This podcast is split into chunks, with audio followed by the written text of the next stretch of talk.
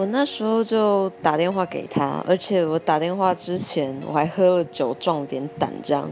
但是我就跟他说我喜欢你之后，他跟我说我对你也有好感，但是是朋友的那种，不是情人的那种。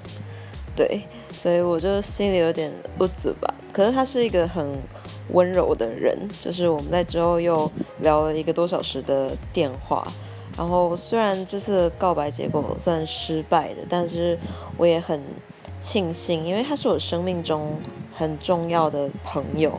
那我们到现在也一直维持着很好的朋友关系，一直鼓励着彼此成长。